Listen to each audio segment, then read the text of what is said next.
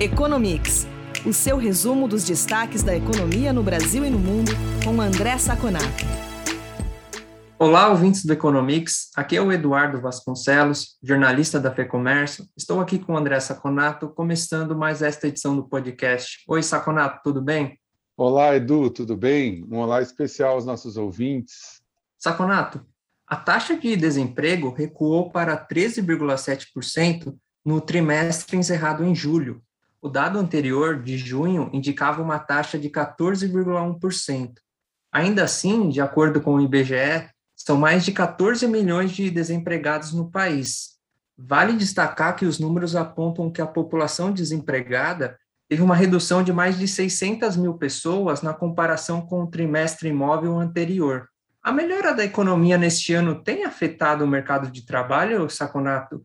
E podemos esperar impactos positivos no consumo nos setores de comércio e serviços? Olha, Edu, é inegável que são números positivos, né?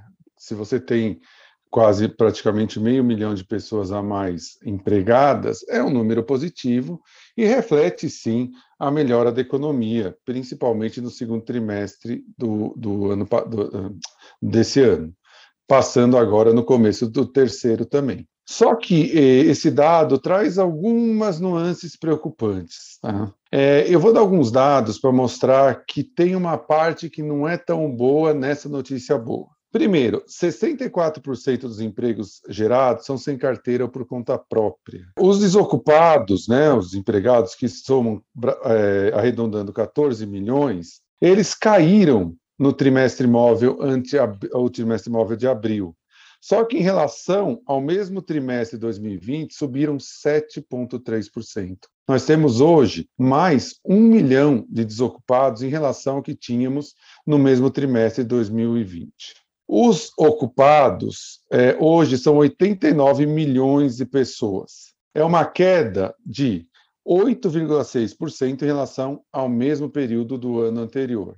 E esse, esses números, então, eles mostram que realmente, apesar de é, você ter um aumento dos ocupados, você também tem aumento dos ocupados em relação ao ano anterior. Como isso é possível? Porque aumentou as pessoas que foram procurar emprego, as pessoas que antes eram desalentadas, ou seja, desistiram de procurar emprego em um mês, né, que é o critério do IBGE, voltaram a procurar quando a economia começa a subir. Mas, por outro lado, você me questionou em relação ao efeito disso para consumo de bens e serviços. Na realidade, apesar do número de ocupados uh, ter uma alta significativa, o rendimento médio caiu 2,9% em relação ao trimestre anterior e 8,8% na comparação anual, rendimento médio real. Isso ocorre tanto porque você teve uma pequena queda do rendimento nominal, como você teve uma alta da inflação.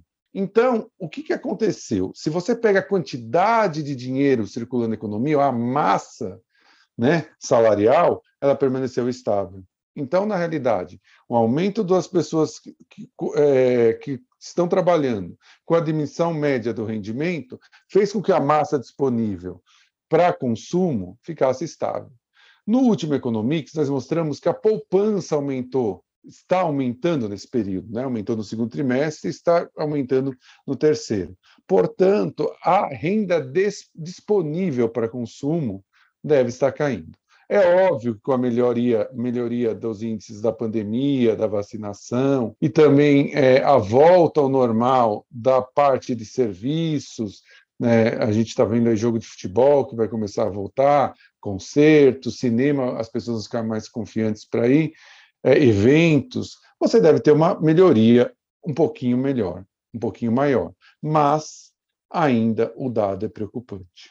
Saconato, o setor público registrou superávit primário de 16,7 bilhões de reais em agosto, ou seja, houve um resultado positivo, porque as receitas do governo superaram as despesas. 2021 tem sido um ano de alta na arrecadação, né, Saconato? Como está a dinâmica das contas públicas? Olha, Edu, é, na realidade, esse número positivo, que vem do que nós chamamos de setor público consolidado, ele é resultado de um esforço e de um superávit bastante razoável dos governos regionais e das estatais. Pelos números do Tesouro, o governo central, que representa o governo federal, teve um déficit de 9,8 bi e pelo BC 11,1 bi no mês. As metodologias são diferentes, mas a gente vê que está aí próximo de 10, 10,5 na média. Por outro lado, governos regionais tiveram superávit de 27 bi e estatais de 484 milhões. Só para a gente ter uma ideia, em agosto de 2020 o déficit era de mais de 80 bi. Ou seja, nós saímos de um déficit de 80 bi para um superávit de 16 bi, que é um esforço fiscal aí de quase 100 bilhões. No ano, nós temos um consolidado praticamente estável, de 1,2 bi, contra, no ano até agosto, digo, né? Contra 570 bilhões de déficit até agosto de 2020.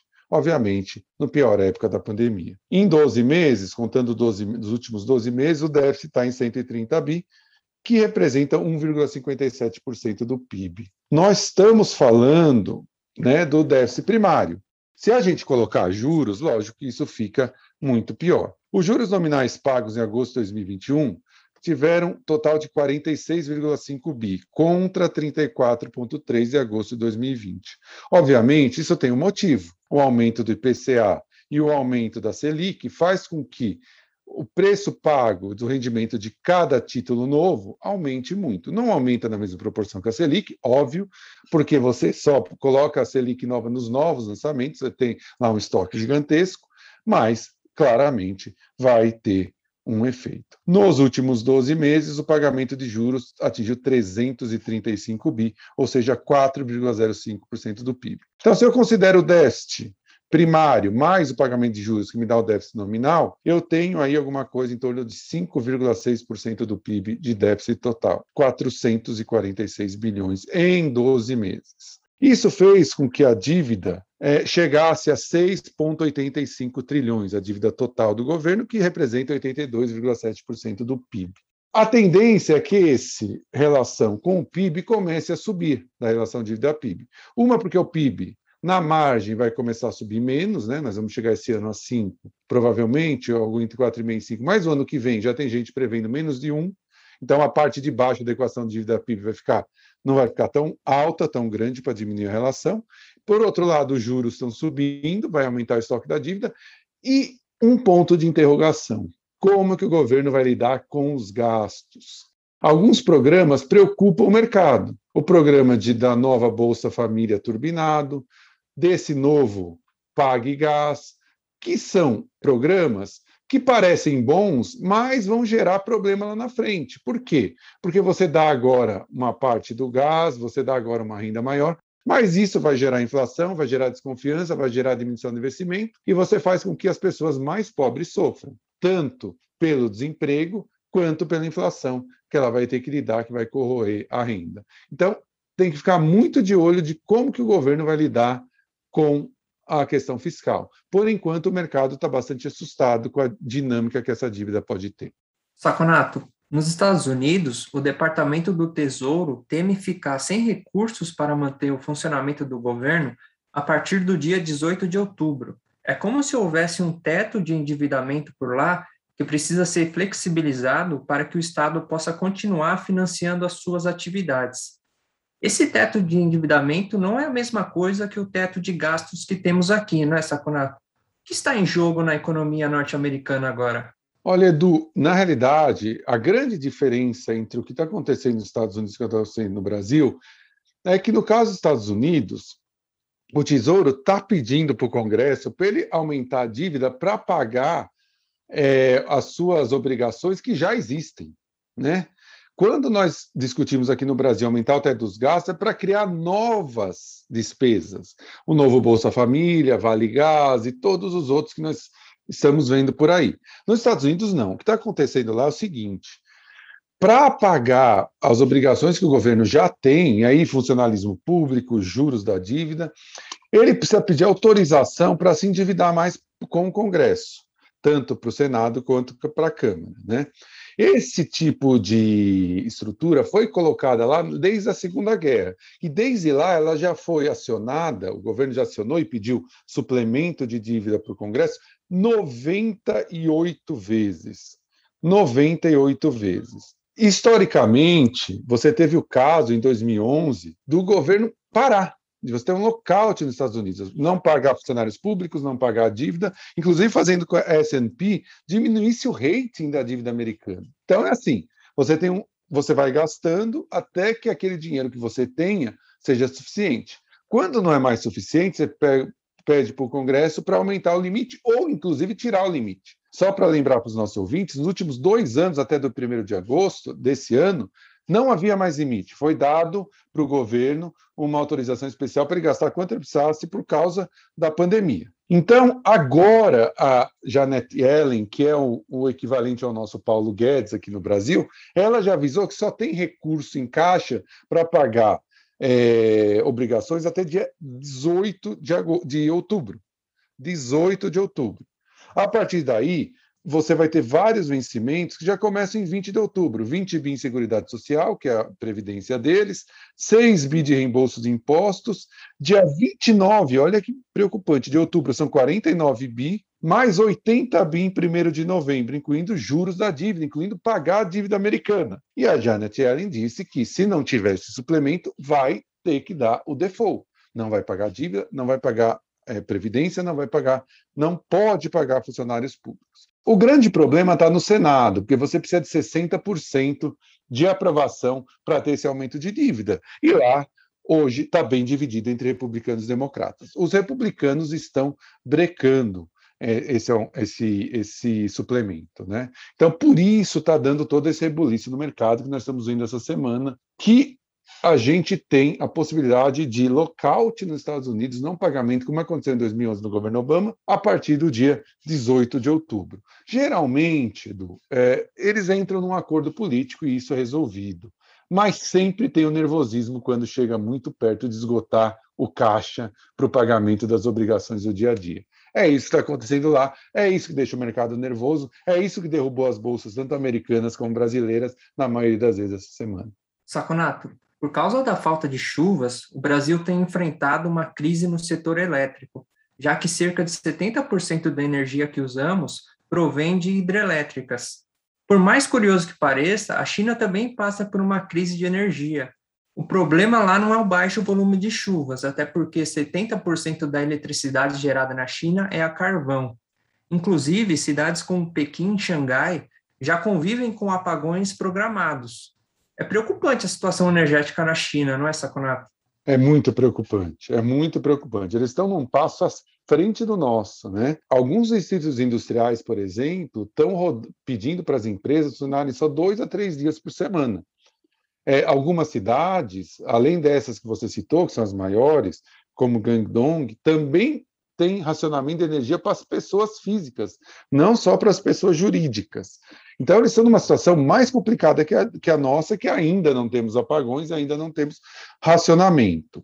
O que está causando esse problema na China? Né? Como você disse, 70% da energia é feita por carvão, é gerada do carvão. E o maior exportador de carvão para a China é a Austrália. A China está numa é, guerra fria altamente, é, in, muito intensa com a Austrália. Né?